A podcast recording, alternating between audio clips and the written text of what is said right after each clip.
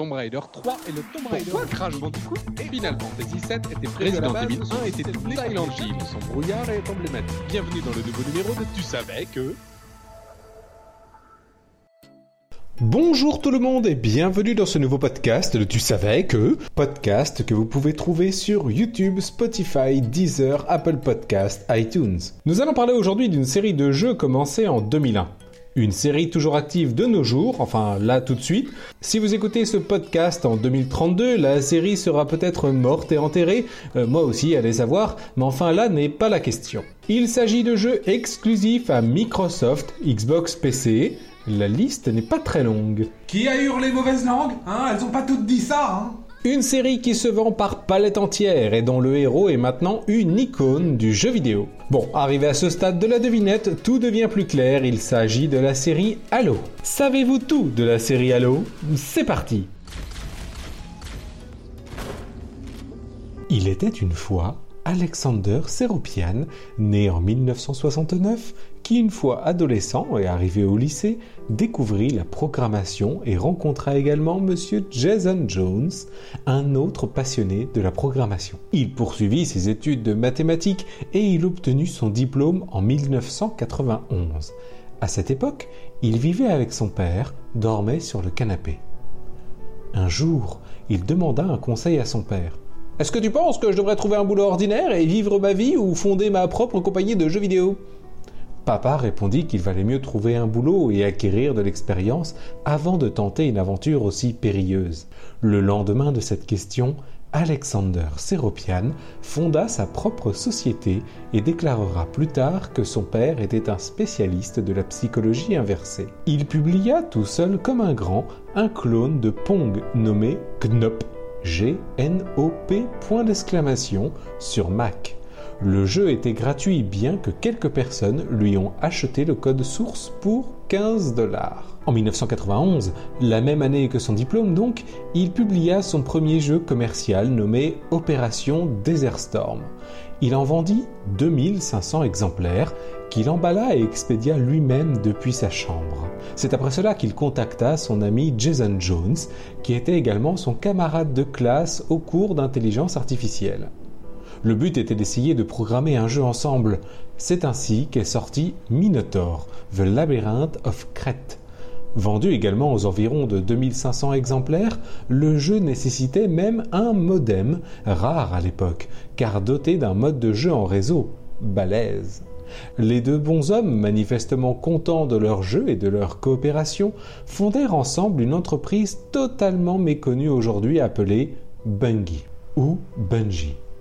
Comme vous voulez, hein En 1993, aidés par un troisième membre, ils ont sorti un jeu considéré comme le tout premier jeu en 3D texturé sur Mac et même le premier véritable FPS sur Mac appelé Pathways into Darkness. D'autres jeux sont sortis entre-temps et c'est en 2001 que Microsoft acheta Bungie, Bungie, Bungie comme vous voulez, et donc Halo.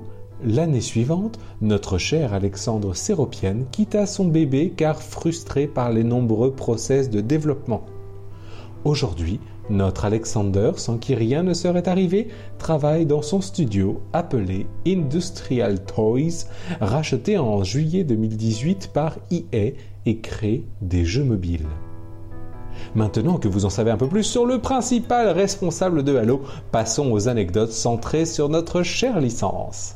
Tout d'abord, sachez que Halo n'était pas prévu pour être un first-person shooter. Le jeu devait être un jeu de stratégie façon Warcraft ou Edge of Empires. Et ensuite, devenu un jeu à la troisième personne, puis un FPS, quand Microsoft acheta le studio. Ce genre de choses arrive assez souvent dans le jeu vidéo. On démarre avec un concept, on teste, on se dit ouais, bof, puis finalement on essaye quand même d'en faire quelque chose, quitte à aller dans une toute autre direction.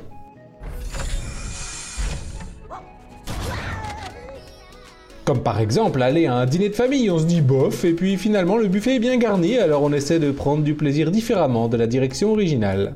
Oui, ne me remerciez pas, je suis bon en métaphore.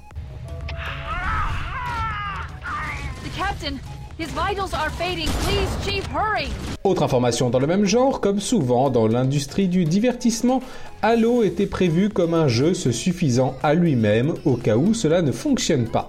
Il était et est encore plus de nos jours difficile de lancer une nouvelle licence. Et bien évidemment, quand cela rapporte un maximum d'argent, alors on exploite le filon. Pas besoin de métaphore cette fois-ci, et vous connaissez sûrement de nouvelles licences dont le jeu original se suffit à lui-même, mais qui a engendré des suites plus ou moins bonnes, que ce soit dans le jeu vidéo ou le cinéma.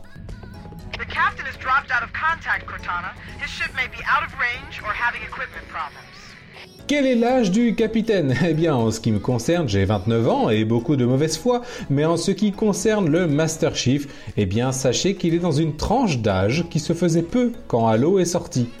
En effet, le jeu vidéo est aussi marqué par le phénomène du jeunisme, c'est-à-dire qu'on mise avant tout sur des héros jeunes. Rares sont les héros et héroïnes qui ont passé les 35 ans, même si cette tendance au jeunisme a diminué de nos jours. En 2001, il était peu courant d'avoir un héros qui a passé les 40 ans, et c'était le cas du Master Chief en 2001.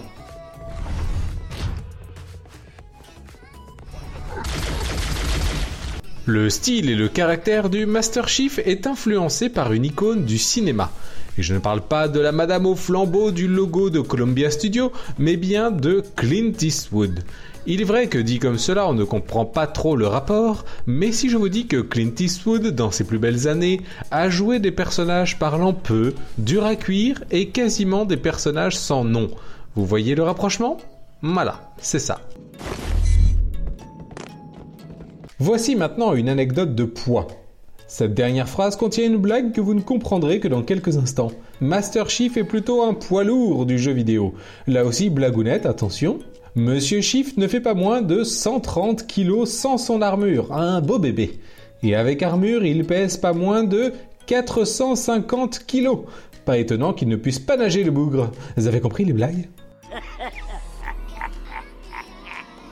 Toujours en 2001, le premier jeu devait durer beaucoup plus longtemps. Et vous connaissez le dicton, plus c'est long, plus c'est bon. Enfin pas tout le temps, hein. Euh, faire la queue plus de 5 minutes à la poste apporte peu de plaisir. Existe-t-il des fans de queue de la poste? Euh, Demandons à Google.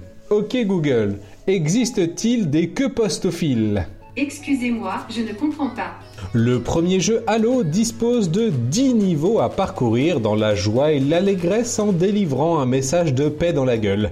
Il était durant le développement question de faire 25 niveaux. Oui enfin voilà, un développement long c'est coûteux, donc allez hop, on rabote et on compresse. Durant ce fameux développement, il y eut quelques scores intéressants.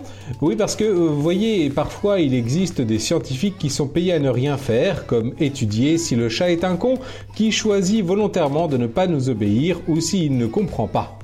Euh, bah, spoiler de l'étude, les chats sont des cons.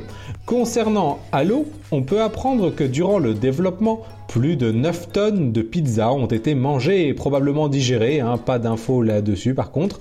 Plus de 91 000 litres de soda ont été bu et probablement urinés aussi, hein, pas d'infos non plus là-dessus. Et enfin, plus de 454 kilos de bananes ont été mangées. Ne me remerciez pas, ça me fait plaisir de vous donner ces informations. Euh, moi j'ai mangé une pomme aujourd'hui, euh, voilà.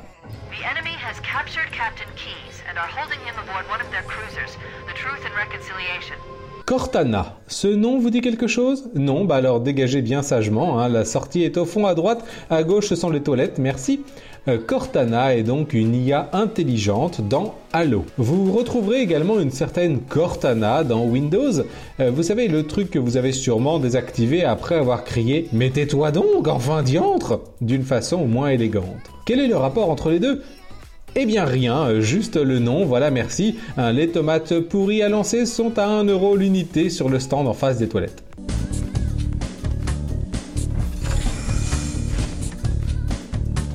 Le multijoueur de Halo est légendaire, tout comme la physique du moteur 3D qui fut exploité à outrance. Euh, faire du multijoueur est toujours délicat et difficile. Beaucoup de paramètres sont à prendre en compte.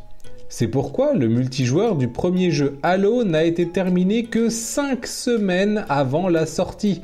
De nos jours, il n'est pas rare que ce soit des studios tiers qui s'occupent de certains modes de jeu, tandis que le studio principal, lui, fait le mode principal. Captain? I've lost him. Quelques records maintenant. Le premier Halo est dans le top 50 du livre des records des meilleurs jeux vidéo de tous les temps.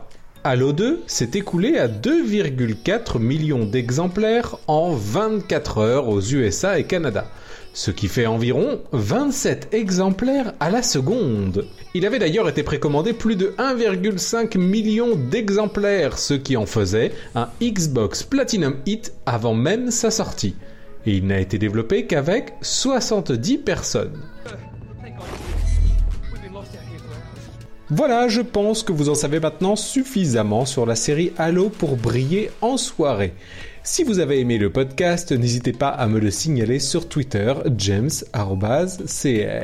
et à l'écouter environ 10-20 000 fois, à le partager environ 10-20 000 fois. Je vous souhaite une bonne journée, à bientôt.